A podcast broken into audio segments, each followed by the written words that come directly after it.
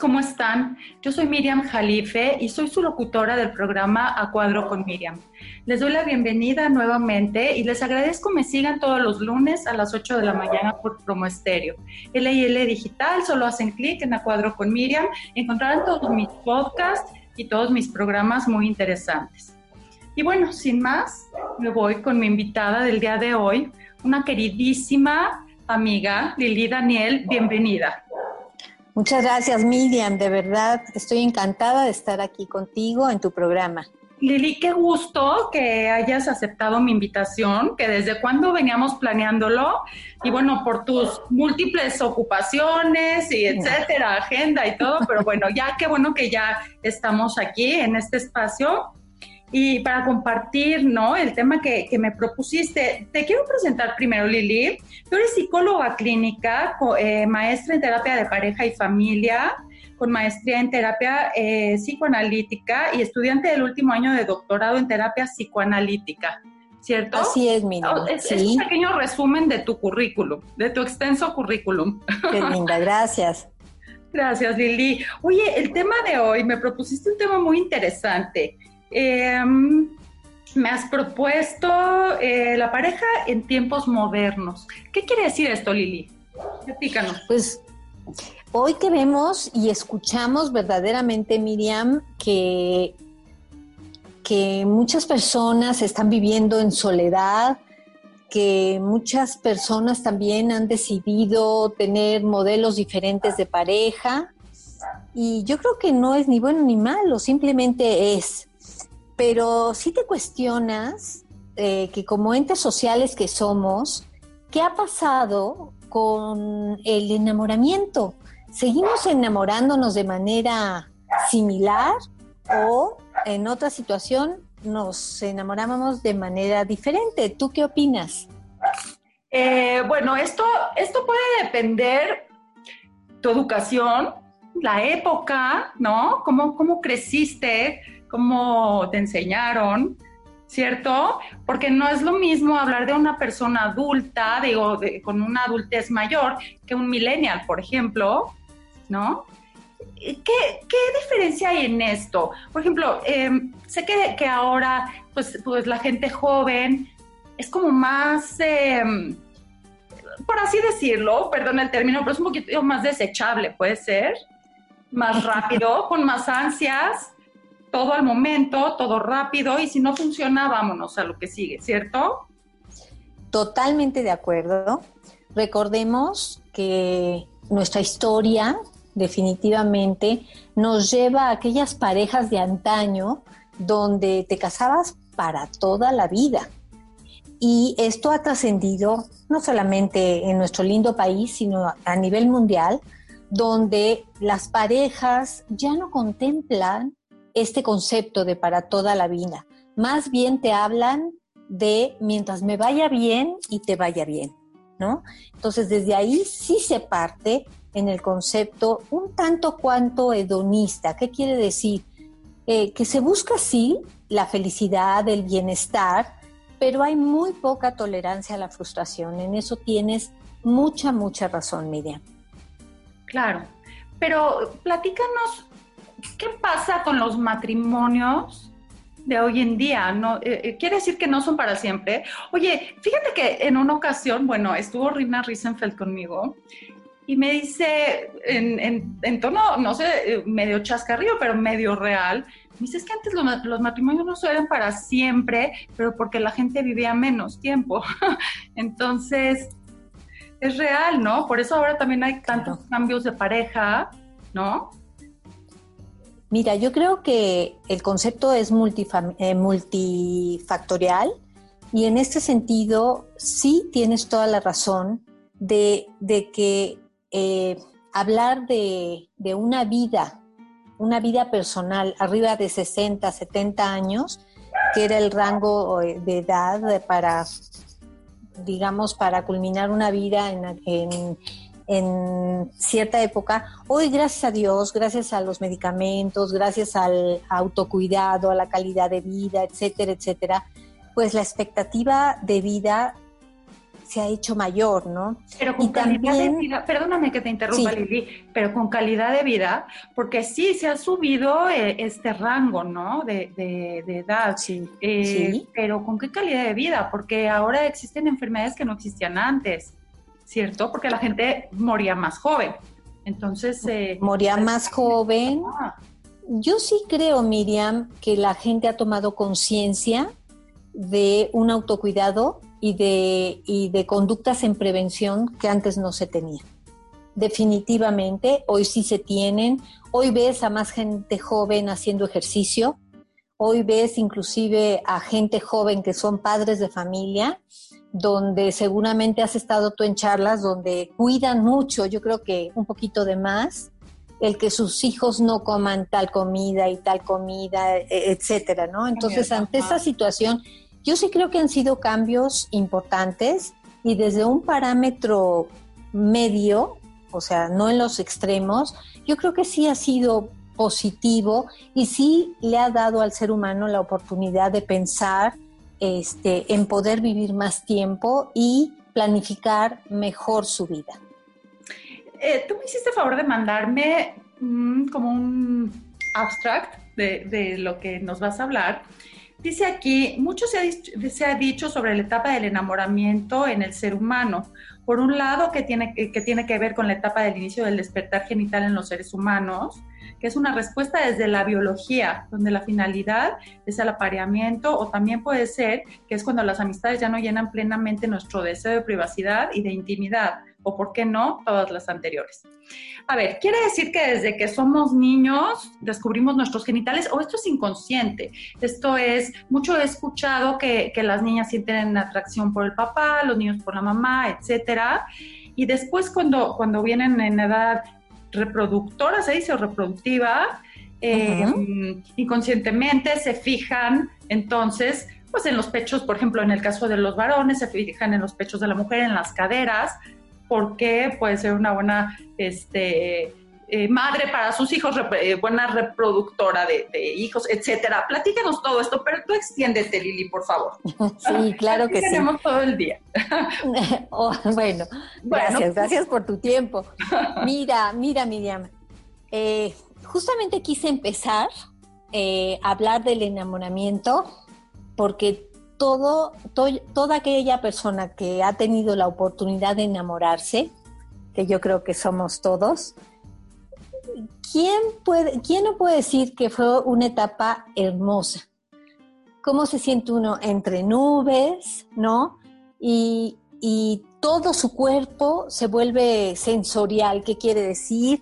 Que todos tus, este, tus sentidos están a flor de piel, y le ves el lado bonito a la vida. Y eso es, eso es parte eh, de lo que uno siente cuando eh, dentro de la biología uno está preparado, ¿sí? Para compartir, ¿sí? La sexualidad con otra persona. No me quiero eh, poner, no me quiero meter en aspectos de religiosidad o de moral y eso no. Sí, por eso te hice mención de la biología, porque el cuerpo está preparado y cuando está preparado te manda esas señales, ¿no? Ya sea, por eso te, puse biologista o, de la biología, porque el cuerpo eh, desde la adolescencia se considera ya un cuerpo adulto es cuando verdaderamente eh, vemos que hay adolescentes que quedan embarazadas, por ejemplo, pero esa es otra historia, ¿no? Esto nos habla que verdaderamente las hormonas están haciendo lo que tienen que hacer, ¿no? Entonces, pero sí es muy importante, sí, porque pareciera que somos egoístas y que somos individualistas. Y curiosamente, yo, yo traigo otra propuesta. Eh, tú y yo, así como cualquiera, vino al mundo ¿sí? Por el deseo de un otro. ¿Qué quiere decir? El deseo de tus padres, ¿no? De, procrear, de traer al mundo a alguien, alguien que se parezca a ellos y que les permita sentir la trascendencia, ¿no? Entonces, esto es muy importante, el pensar que ya desde el momento que nosotros eh, nacemos, ya somos vistos ¿sí? Y manejados por un otro, por el ojo del otro, por la ambición del otro, por el deseo del otro. Por ejemplo, el por qué te llamas tú Miriam o yo me llamo Lili, el, el por qué este, nos, nos gustan ciertas cosas eh, que, que, la, que nos educaron en ellas y cosas así. Entonces, no es tan, tan difícil que en el momento en que la biología y tu cuerpo y todo se prepara para todo este proceso del apareamiento, del, de la procreación, el que tú voltees a ver a, a otra persona, ¿no?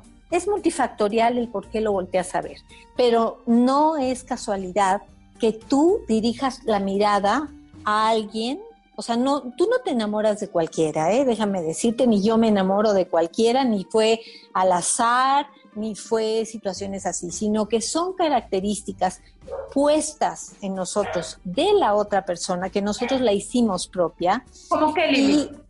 ¿Perdón? ¿Cómo qué? ¿Qué factores intervienen? Mira, puede ser, por ejemplo, en donde tú puedes tener un carácter introvertido y te llama la atención, ¿sí? La extroversión de otras personas, ¿no?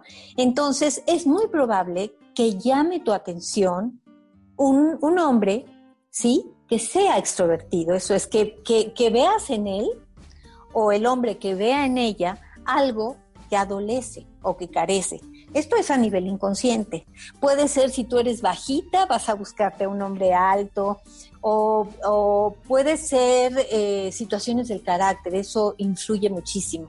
Aspectos que tú quisieras modificar de tu carácter, pero que no los tienes, y lo ves en el otro, ¿sí? Justamente lo que tú estás viendo en el otro es lo que te va a atraer.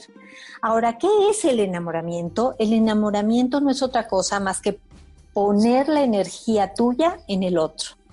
Pero para poner la energía en el otro, necesariamente tú tienes que bajar tu energía porque se lo estás dando al otro. Entonces hay un empobrecimiento de tu energía, por así decirlo, y lo que pasa es que el otro se vuelve una idealización. Por eso al principio en el enamoramiento todo es belleza. ¿Por qué? Porque tú estás empobrecido en cuanto a tu libido, tu energía, todo esto, porque todo esto se lo pusiste al otro y es al otro al que ves perfecto y es al otro al, que ves hermoso y es al otro al, que lo ves verdaderamente auténtico, etcétera, etcétera. Desafortunadamente, sí, dura muy poco. Dura muy poco, sí. Te voy a interrumpir. Eh, en una ocasión tuve en un programa a un amigo mío, es el escritor Mauricio Carrera, excelente escritor con varias novelas, por cierto. Y él mencionaba que, uno ve en la pareja lo que quiere ver, lo que, lo que quiere que tenga la pareja. Pero tarde o temprano nos damos cuenta de que no es la persona, o sea, nosotros nos inventamos a esa persona. Es en todos los casos. ¿Qué pasa cuando te das cuenta de que no tiene todas estas características que tú quieres en una pareja? Sí, estoy de acuerdo en lo que me estás diciendo, porque tú no puedes estar totalmente, todo el tiempo, ¿sí? Enamorado, porque esa energía que tú le depositaste a esa persona tiene que regresar a ti. Entonces, esa energía al regresar a ti verdaderamente te lleva ya a ver a la persona como es realmente. Y también esa persona te ve a ti como es. Entonces entras en un proceso rutinario. Eso no quiere decir que porque bajó el enamoramiento no tengas nada en común, al contrario, sino simplemente estaríamos enamorándonos eh, cada ratito, pero no culminaríamos en la relación de pareja. ¿no? En, convivir, en vivir, en procrear, en vivir con, con, otra persona, ¿no? Entonces sí, sí es válido, pero con el paso del tiempo también hay muchas necesidades personales donde este, verdaderamente, permíteme, voy a apagar mi celular porque este, nosotros estamos en una constante evolución, ¿no? Entonces, claro que tuvimos novios y novias en la adolescencia y ahora ya escuchas que hasta en la niñez ya hay mi novio, mi novia cada vez más chiquitos, ¿no? Entonces, esos son conocidos como ensayos de relación. Entonces, esos ensayos de relación verdaderamente te van a acompañar para que cuando tú entres ya en una adultez joven, ¿sí? O en una adolescencia tardía, ya hables de una relación madura, una relación que ya va a tener otras características y que va a tener ya toda una proyección a futuro, ¿no? Entonces, definitivamente tú te enamoras y es cuando decides hacer vida con esa persona, ¿ok? ¿Y qué pasa? Desde el enamoramiento, tú tienes un ideal del yo, que quiere decir, yo quiero ser y formar la pareja que, nadie tiene. Yo quiero tener en mi casa a la mujer y al hombre que verdaderamente tienen ideales distintos a los demás y van a forjar una, una familia maravillosa, etcétera.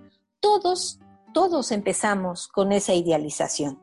Conforme va pasando el tiempo, Claro que tu proceso evolutivo, eh, tu, tu, ¿cómo se llama? Tu caminar en tu desarrollo profesional, en tu desarrollo físico, en tu desarrollo intelectual, social, etcétera, te va trayendo más retos cada vez y que tienes que compartir con los retos que tiene tu pareja. Esto sí es muy difícil porque son dos mundos, son dos mundos. Es cuando yo en terapia les digo, hay un yo, hay un tú y hay un nosotros. No puede haber un nosotros, Miriam, si primero no se gestó un yo o un tú. ¿Sí? ¿Por qué un yo? Porque primero tengo que trabajar en mí mismo. ¿Por qué un tú? Porque tengo que salir de mi, mi egocentrismo para abrirle la puerta a un otro a un otro, puede ser la pareja, puede ser los propios padres, pueden ser los hijos, ¿sí? Las, las, las, ¿cómo se llama? La familia política, etcétera, etcétera. Entonces, sí hay todo un proceso que, que seguir en cuanto a la interacción con otras personas, ¿sí? Y es cuando tú en tu trabajo este, dices, hijo, tengo una empatía con mi jefe o por el contrario, ¿no? Siempre tienes retos con la autoridad o cosas así. Es porque todo, todo se engarza y todo se enlaza y es lo que eh, verdaderamente es, es un trabajo que tienes que hacer a lo largo de tu vida. Y lo, y lo que nos caracteriza al ser humano, ¿sí? Es la búsqueda del bienestar, ¿sí? El que tú tengas una vida de manera integral en salud, y que puedas compartirlo con un otro. Claro. ¿Vamos bien, Miriam? Sí, vamos bien. Aquí me surge una duda. ¿Qué pasa? Claro. Todos somos un yo, un tú y luego un nosotros. ¿Qué pasa con estas personas que eh, viven en pareja y viven en función del otro? Sí. ¿Cierto? Y pasa mucho, em, no en los matrimonios jóvenes, pero sí en los matrimonios ya de gente como adulta mediana que las señoras se han dedicado a jugar, eh, que digo, no digo que las funciones del hogar, eh, digo, es, una función difícil y muy creativa y que nunca acaba y, y ¿no? Y siempre estás creando, atendiendo, te especializas en muchos ámbitos, pero a nivel personal, ¿no? Llega un momento en que pues, ya atendiste a tus hijos, ya atendiste tu casa, pero ¿qué pasa a nivel personal? y, el tiempo va pasando, ¿cierto? Y, dicen, no, pues a mí ya se me fue el tiempo, yo ya voy a preparar, ¿cierto? Entonces, o, toda su vida vivió en función del de la casa. ¿Qué pasa con esto? Mira, Miriam, eh, yo tengo conceptualizada dos tipos de pareja. ¿ok? La pareja complementaria, donde desde esta historia transgeneracional, ¿sí? Donde cada uno tenía su función. Es lo que tú estás mencionando, la mujer verdaderamente era la encargada del bienestar del hogar y de los hijos. Muy loable verdaderamente la labor y hay gente que, que, nace para eso, aún a la fecha, hay gente que está buscando eso y es muy loable, ¿ok? Y porque se sienten realizadas y ves cuando, cuando te invitan a su casa, cómo disfrutan el, el que tú descubras cuánto cuidado tienen de sus cosas, del, del alimento que te otorgan. O sea, no es de meditante para nada el que una persona decida por convicción, ¿sí?, dedicarse al hogar y a los hijos porque desde ahí esa persona está en búsqueda de una realización personal. Malo es cuando es una situación, digamos, delegada, no adquirida por ti, no convencida tú, sino que es lo que te tocó porque eres mujer. Y es ahí cuando entra el concepto de depresión, porque esas, esas personas generalmente fueron educadas para servir al otro. O sea, tú no puedes estar bien si no estás sirviendo a otra persona. Entonces, primero sirves a los padres, después sirves al marido, después sirves a los hijos, y así continúas, nietos y demás, ¿ok? Entonces, estas personas sí pueden entrar en crisis individuales ¿no? Cuando, por ejemplo, el famoso nido vacío, nido, nido vacío, cuando los hijos se van, y hoy se ve esto más que nunca porque las parejas están, ya son ciudadanos del mundo, ¿no? Ya buscan donde tengan oportunidades laborales, no importa si tienen que emigrar a otro país, a otro continente. Entonces, esas, esas personas que les, les manejaron, tú, tú debes de estar bien sirviendo a otros, Claro que van a caer en procesos depresivos y demás, ¿no?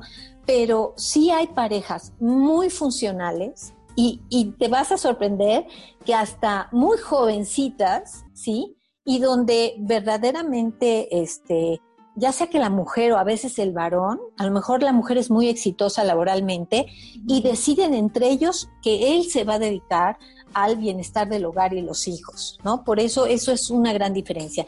Y la otra diferencia es la, la pareja simétrica. Simétrica quiere decir en igualdad. En, privilegios, en obligaciones, en, necesidades, etcétera, etcétera. Aquí tú ves mucho equilibrio, los dos, los dos trabajan, los dos se acompañan en, en los logros este, inclusive eh, en la toma de decisión siempre es un consenso, se, se unen los dos, eh, los dos salarios, ¿me entiendes? El problema radica cuando juegan a ser simétricos, pero sueñan a ser complementarios. ¿Sí me entiendes? Hay muchas, por ejemplo, mujeres que dicen, no, no, no, mi realización personal, pero en el momento que yo tengo un hijo, sí, ya me quedo en mi casa. O también la mujer dice, no, yo quiero continuar, pero es el varón el que dice, ¿y quién va, quién va a este, encargarse de los hijos? ¿no? Entonces, es ahí donde están las contradicciones, Miriam, donde verdaderamente jugamos a una modernidad, pero desde nuestro interior estamos... A conveniencia. ¿Perdón? A conveniencia, ¿no? Una modernidad. A conveniencia, sí, sí. O sea, juegas en la propia contradicción y lo que haces es proyectar en el otro la responsabilidad, ¿no? Entonces, te digo que es muy complejo, pero tanto las personas que se dedican dentro de la pareja complementaria como la simétrica, cuanto más congruentes sean, sí, mejor es su, su bienestar integral, individual y de pareja. Esto, en esto influye mucho. Eh, tú mencionaste al principio eh, desde que tus padres planearon procrearte, ya tenían pensado para ti un hombre, una religión, una cuna, un modo de vida, ¿cierto? Y, Cierto. Y, esto que ahora tú mencionas, eh, o sea, todo, toda esta educación y toda esta formación influye mucho en tu, tu eh, tu relación complementaria o, ¿cómo, se menciona esto, eh, cómo puedes complementar con tu pareja o tu relación que tengas. Eh, muchas eh, sociedades pues es incorrecto que la mujer, por así decirlo, ¿no? Es incorrecto que la, la casa o, o, el hombre es el proveedor y la mujer en casa o, los dos son proveedores y se reparten los, las labores hogar, o a veces también la mujer es proveedora, pero también se encarga de las labores del hogar. Totalmente de acuerdo, Miriam. Esto se ve mucho en México. En México, eh, la mujer mexicana es, eh, es proveedora al 100%. A veces más que la figura masculina y también está encargada del, cuidado de los hijos y de la alimentación y de todo. Sí. Claro, bueno, la, gran mayoría de la población mexicana son madres solas, eh, son mujeres solas con hijos que tienen que ser proveedoras y encargarse de la educación de los hijos, de la escuela, de, todo, ¿no? Ahora lo vemos que, que los, los niños están teniendo la educación desde la casa, ¿no? Todo, el, el, de los colegios y eso es en la casa, pues que se los tienen que llevar a trabajar y ahí en lo que medio atienden eh, su chamba, niños con ellos haciendo la tarea, etcétera. Totalmente de acuerdo, inclusive este pues todavía vemos, mira, a, mí me gusta ser optimista y me encanta que cuando salgo a caminar con mis perritos al parque o cosas así, veo a muchos jóvenes papás, papás, este, jalando la carriola con sus hijos, con sus bebitos, con sus hijos, y volteas a ver instintivamente, ¿y dónde está la mamá? ¿Y dónde está la mamá? Y no lo hay.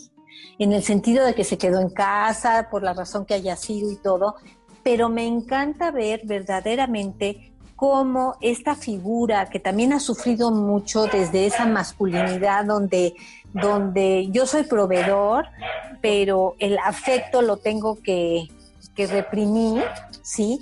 Y que ahora verdaderamente ves a papás cambiando pañales y ves a papás eh, eh, cocinando las papillas y, y verdaderamente hasta se burlan entre ellos, sí, soy un mandilón y que, y lo que yo veo realmente es que aprenden a vivir más plenamente, en plenitud, y este, y ya no tienen esa restricción de que, bueno, a mi hija a los 15 años yo ya no puedo abrazarla, yo ya no puedo este, compartir con ella sus sentimientos porque yo soy el papá y no me corresponde eso, ¿no? Yo creo que todo tiene su parte positiva y desafortunadamente una parte de, de, mejora, ¿no? Que tiene todavía que mejorar, pero yo sí veo a, a matrimonios jóvenes que están haciendo el cambio y no sabes qué gusto me da. Me da verdaderamente mucho gusto.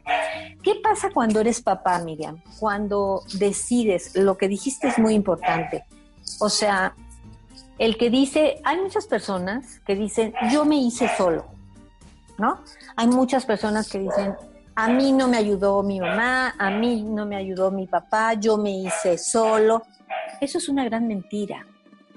Eso es una gran mentira porque desde que te procrearon, ¿sí? Ya hay toda una expectativa de deseo de bienestar, de trascender a través de ti.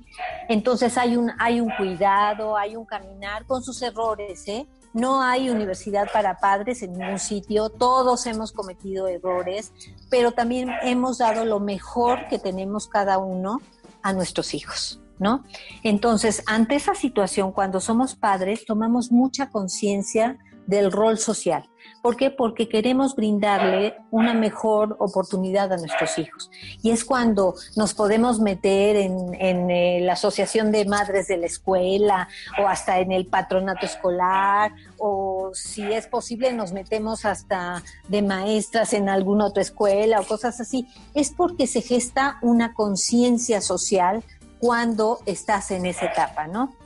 Pero no todo es miel, sobre hojuelas. ¿Por qué?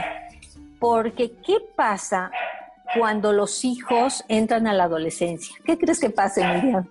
Pues mira, yo, eh, y esto lo estoy pensando con todo esto que tú estás mencionando, sí es, sí es padre, todo lo que planeamos para nuestros hijos, nuestro matrimonio, y, y queremos que nuestros hijos sean abogados, doctores, etcétera, pero son nuestras expectativas puestas en ellos. Así es. ¿Qué, qué carga tan fuerte para ellos? ¿cierto? Totalmente de acuerdo, totalmente de acuerdo. No quieren ser nada, simplemente quieren vivir su vida como ellos quieren y como, como su entendimiento les dan. Y es cuando ya, pues, la de los a los hijos o las decisiones o tantas inseguridades que también a veces Oye, quiero mencionar que estamos eh, haciendo esto desde casa, por eso los ladridos de los perritos. Sí, hombre. Bueno, no importa, estamos desde casa y esto suele suceder, no pasa nada. Este, y, créeme que están este, en otra habitación, no les gustó, discúlpame. No, está perfecto, está perfecto. Esto suele, eh, en el home office es muy común también. Ok, mira. Sí, las, expectativas que, que, echamos a nuestros hijos, ¿no? Toda esa carga que nosotros tenemos, órale, tú cúmplelo por mí y tú realízame, ¿no? Mira, eso es un, sí, eso es un compromiso muy grande que debemos de tomar conciencia en el momento que decidimos ser padres, porque tienes que trabajar contigo para entender que el ser vivo que estás trayendo al mundo no es tu extensión, no es extensión de ti. Es un ser individual, ¿sí? Totalmente independiente a ti, que sí va a depender muchos años de ti y que tienes la obligación de darle lo mejor de ti. Pero verdaderamente no viene esa persona a cumplir tus expectativas, ¿sí? Más bien viene a a, vivir su propia vida y en el mejor de los casos a compartirla contigo desde los distintos ámbitos que puede, eh, en el que se puede compartir, ¿no? Precisamente es cuando los hijos entran en la adolescencia donde yo hice una vez un estudio de la satisfacción de la pareja en cuanto a las distintas etapas del ciclo de vida de la pareja, ¿no? Y fíjate que justamente cuando los hijos están en adolescencia y tú estás en la etapa madura, cuando la pareja corre el riesgo, ahí es cuando más corre el riesgo de separarse. ¿Y por qué lo digo? Porque el adolescente, con toda esta inyección hormonal y todo, bueno, adquiere rápidamente el, el cuerpo de un adulto, pero ahí ves la lozanía, ves la fuerza, ves, el, ímpetu, el ímpetu, ves la belleza, ¿sí? Y por otro lado, en esa misma etapa, volteas la cabeza y ves a estos padres que tú tenías idealizados como gente inteligente, creativa y demás, que empieza su decadencia. Entonces es en esa etapa donde tú estás en medio, porque ya no eres puedes haberte cultivado mucho, este, cuidado mucho y, ser una persona madura, bella, este, delgada, eh, atractiva, pero la lozanía la tiene ya tu hija o tu hijo, no tú. ¿Sí? La juventud, la fuerza, tú ya la ves en tu hija o en tu hijo.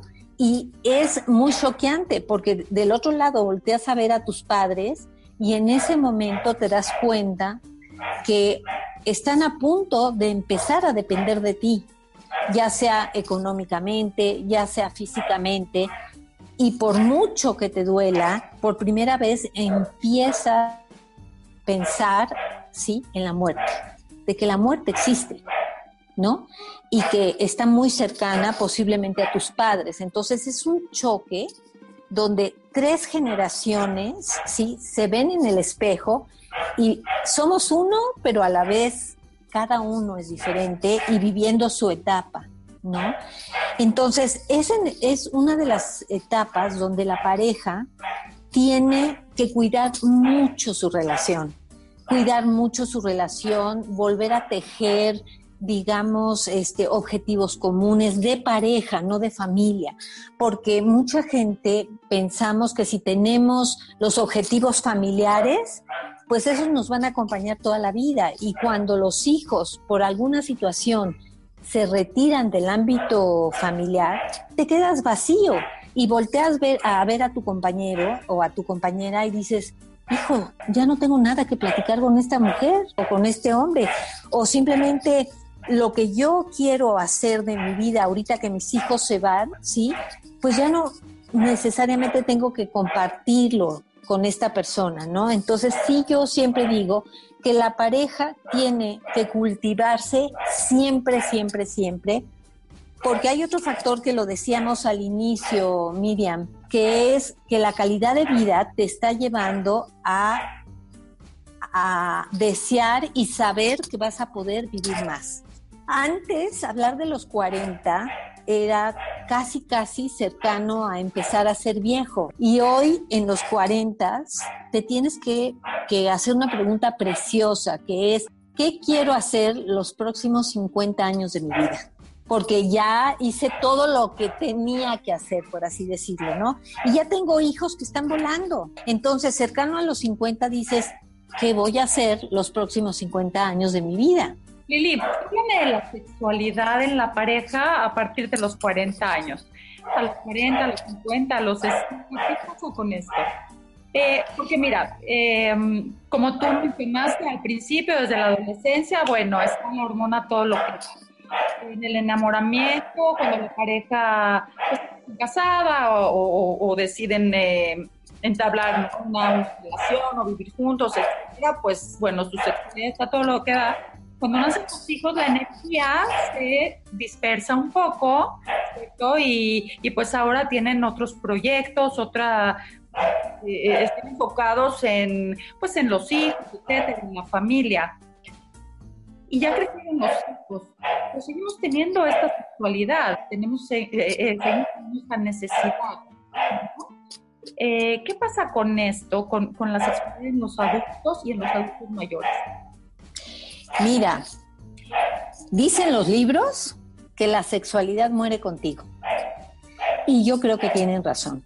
Yo que lo he experimentado en, sesión y todo, este, ahorita te, cuento una anécdota que me pasó con una pareja de hace bastante tiempo. Bueno, te la cuento rápido. Este, eh, yo vi a esta pareja eh, que estaban entre los 60 y 70 años, o sea, estaban ya entrando a los 70 años y circunstancialmente el, señor estaba muy minado porque este, lo habían medicado en exceso, ¿no?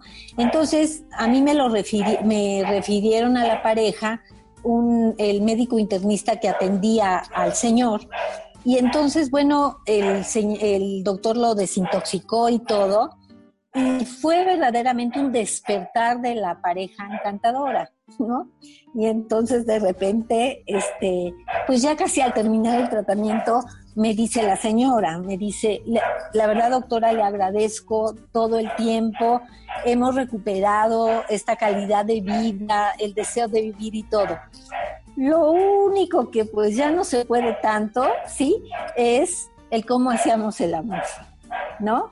Ahí se me cayó el mito verdaderamente, Miriam, de que la gente mayor este, renuncia a su sexualidad. No. Sí hay definitivamente, digamos, eh, pues en la menopausia en la mujer, en la andropausia en el hombre, o sea, sí hay aspectos biológicos que hacen que pues no, no, no tengas la relación que tenías en tu, como lo tenías en tus 30 o en tus 40, pero sí existe. La energía, ¿no? La misma energía. No nada más es la misma. También, ¿no? Perdón, no te oí. Ni la misma energía que cuando tenías 30, o ya también la pareja se vuelve un poco viciosa, ya tiene a lo mejor sus modos, ¿no? De, o sus vicios sí. sexual y ya con eso. Sí, pero lo que yo te quiero transmitir es que sí hay un declive en, en cuanto, por ejemplo, la erección en el varón, sí, o eh, en la mujer. Este, verdaderamente el declive en la menopausia te lleva a que tu deseo no es que muera, pero sí tiene procesos, eh, digamos, más, más atenuados, ¿no? Es verdaderamente complejo eh, el que la pareja eh, decida no declinar en su relación sexual, porque si no es como si, si es tu partner, ¿no? La, el seguir teniendo esta intimidad sexual eh, verdaderamente habla de esa diferencia, de que no eres un partner, ¿no? Que ya caminaste toda una vida con, esta persona y ya procrearon y ya tienen hijos y todo, pero es esa intimidad que los sigue diferenciando ¿sí? De otro modelo de relación. Y es precisamente la calidad de la relación sexual. La presencia y la calidad de la relación sexual. ¿Qué pasa cuando, cuando el hombre eh, entra en la andropausia y a lo mejor no tiene deseos o no tiene necesidades físicas mejor y no se quiere hacer o, dice yo ya estoy, quiero, punto. Y si tiene necesidad o viceversa. Cuando el hombre quiere seguir con esta vida sexual activa y la mujer ya no quiere porque ya, quiere, pues ya tiene su trabajo, sus nietos, etcétera, más tranquila. ¿Qué pasa con, con Mira, hay parejas que se acomodan este, hay parejas inclusive que deciden que si uno de los dos eh, sigue teniendo esta energía sexual, bueno, pues el desahogo viene de, otra, otras maneras o con otras personas y demás, pero yo te digo que tenemos que estar conscientes que como tú lo dijiste, eh, la relación sexual o la sexualidad es yo no digo que es una necesidad, sino más bien es una pulsión, es una conducta instintiva, ¿no? Y que, que sí puede bajar, pero también hay otros motivadores, ¿no? Yo, yo cuando veo gente mayor que te dice, ¿ya vieron qué guapo ese muchacho? Eso es lívido, eso es lívido, ¿no? Entonces, no es de que ya no volteas a ver a nadie, claro que volteas a ver porque es la líbido la que sigue contigo, ¿no? Entonces, definitivamente, pues así como no descuidas tu alimentación, no descuidas tu físico, no descuidas tu intelecto, pues valdría la pena el que no se descuidara tu buena salud sexual. Ese eh, yo he escuchado a veces que dicen, pues es una necesidad, una necesidad como comer. El ser humano y todo ser vivo tiene que comer para subsistir. Así también tiene que, tener sexualidad en su vida y, ¿no? Es lo que dicen. El ser humano puede, puede sobrevivir sin, sin tener sexo. Puedes vivir sin tener, no sobrevivir, puedes vivir sin tener sexo. ¿Existe esto? Mira, nos estamos metiendo este, en, no, no, muy, muy interesante. Te voy a decir por qué. Hay mucha gente que renuncia a su sexualidad, ¿sí? Y en teoría la sublima. ¿Qué quiere decir? Que la pone este, al servicio, por ejemplo, del sacerdocio, cosas así, ¿no? Donde hay gente que renuncia a tener relaciones sexuales este, porque quieren ser, este, eh, ¿cómo se llama? Eh, estar en, núcleos religiosos donde está prohibida la sexualidad y cosas así. A mí no me gustaría, así como yo no hablo de bueno ni malo, yo no hablo tampoco de, de esto está bien o esto está mal, ¿no? Yo creo que el ser humano es, eh, digamos, es sujeto de su propio destino. ¿No? Y en ese sentido, la decisión que tome cada uno con relación a su, a su vida y cómo desea vivirla, ahí en ese sentido, bueno, habrá gente que por decisión propia decida reprimir su sexualidad. Pero ¿qué pasa con su biología? ¿Qué pasa biológicamente y químicamente? ¿Qué pasa en sus emociones, en su cerebro? ¿Qué, señales manda el cuerpo al cerebro? Porque cuando es naturaleza humana y de todo ser sexual, cuando, cuando se reprime esto, ¿qué pasa con la mente, con las emociones, con, con los instintos? puede enfermar a alguien. Eh, eh, antes que nada, quiero, mencionar que yo respeto, ¿no? La, la religiosos, Pero la biología es la biología. Totalmente de acuerdo. Mucho control, mucho control mental y mucho control físico en todo esto, ¿no? Te voy a contar algo. Eh, justamente cuando inicia Sigmund Freud sus estudios, estudia justamente el manejo de la histeria eh, y decía que la conducta histérica estaba correlacionada con esta no satisfacción o represión sexual, ¿no? Hay estudios, ¿Perdón? En la mujer. Sí, mayoritariamente en la mujer, ¿no?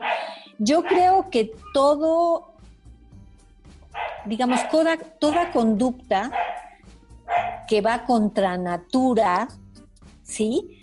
E, este, en algún momento, pues sí tiene que, que, tener una consecuencia, ya sea biológica o cosas así. Pero también es cierto que el ser humano es el único ser vivo, ¿sí? Que, que tiene una mente y que tiene un pensamiento. Y también me pongo a pensar que si esa persona, por eso hay un término que es un mecanismo de defensa que se llama la sublimación, que quiere decir la renuncia de un algo por un objetivo. ¿No? Y es en el caso, por ejemplo, de, los sacerdotes, de las monjas, ¿no? De, de, estos, este, inclusive de la monogamia o cosas así, donde tú, en función de tus pensamientos, creencias y convicciones, tú vas, eh, digamos, forjando tus conductas, ¿no? Forjando tus conductas. Entonces, este, pues es multifacético, lo que te vas a encontrar es multifacético y lo que tendría uno que analizar es ver si esa persona, de acuerdo a sus creencias y, de la manera en, la que vive su vida y todo, este, vive en un estado de bienestar, en un estado de salud, en un estado de funcionalidad, ¿sí? Porque el concepto ahorita de normalidad versus anormalidad, pues se está perdiendo, ¿no? Se está perdiendo y más ahora se está hablando de qué tan funcional, ¿sí? Y bien vive la persona en salud, en bienestar. Porque tenemos también esa contraparte, que sería motivo de otra charla, este, que esta parte envidiosa, esta parte este, perversa, agresiva, hostil, que todos tenemos. Y muchas veces dejamos entrar esa parte de, nosotros a nuestra actuación, a nuestra vida. Y puede hasta sabotearnos la vida y cosas así. Saber si estamos viviendo lo que planeamos para nuestra vida o simplemente es lo que nos dijeron que teníamos que vivir. Lili, se nos acabó el tiempo. No pasa nada. Rapidísimo. Gracias, Miriam. No, gracias a ti, qué interesante todo lo que has platicado. Y eh, dinos tus redes sociales, por favor. Mira, te doy mi correo electrónico, es ldanielw.hotmail.com y también me encuentro con este mismo eh, correo en Facebook y en Instagram. Buenísimo, porque eh, tú das terapias, das terapias a pareja, das, eh, ¿qué tipo de terapia das, Lili? Mira, es adulto, pareja y familia.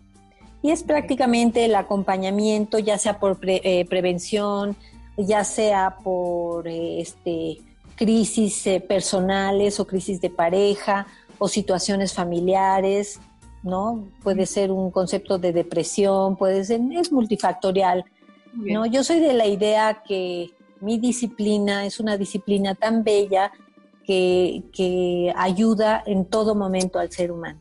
Oye, Lili, agradezco que hayas aceptado esta invitación. Bueno, yo eh, quiero recomendar quiero recomendar a, la psicóloga Lili Daniel. En verdad es una persona muy profesional. Ha sacado adelante a muchas parejas, a mucha gente, da pláticas muy interesantes. Em, ¿Tienes algún proyecto ahorita en puerta, Lili, o se vino frenado la pandemia? alguna plática o algo así? Mira, eh, curiosamente, este, pues he dado varias, varias, este, hay instituciones que me han, me han invitado y pues aparecen en YouTube ya, ¿sí? Y este... Y bueno, mi idea hoy más que nunca, lo que he aprendido yo con esta pandemia es eh, vive el día verdaderamente plenamente.